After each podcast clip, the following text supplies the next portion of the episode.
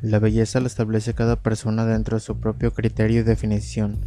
Es completamente individual en cada persona qué significa ser bello.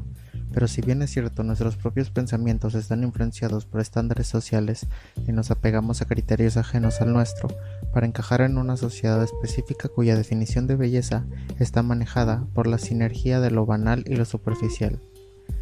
Una vez entendido esto ya te das cuenta que la clave es ver de los ojos para adentro y no para afuera empezar a querernos, a vernos bellos, a descubrir ese cariño que la mayoría tenemos ausente. ¿Qué es el amor propio? Y es que todo lo resumo en una pregunta, ¿cómo vas a hacer que alguien quiera algo que ni tú quieres?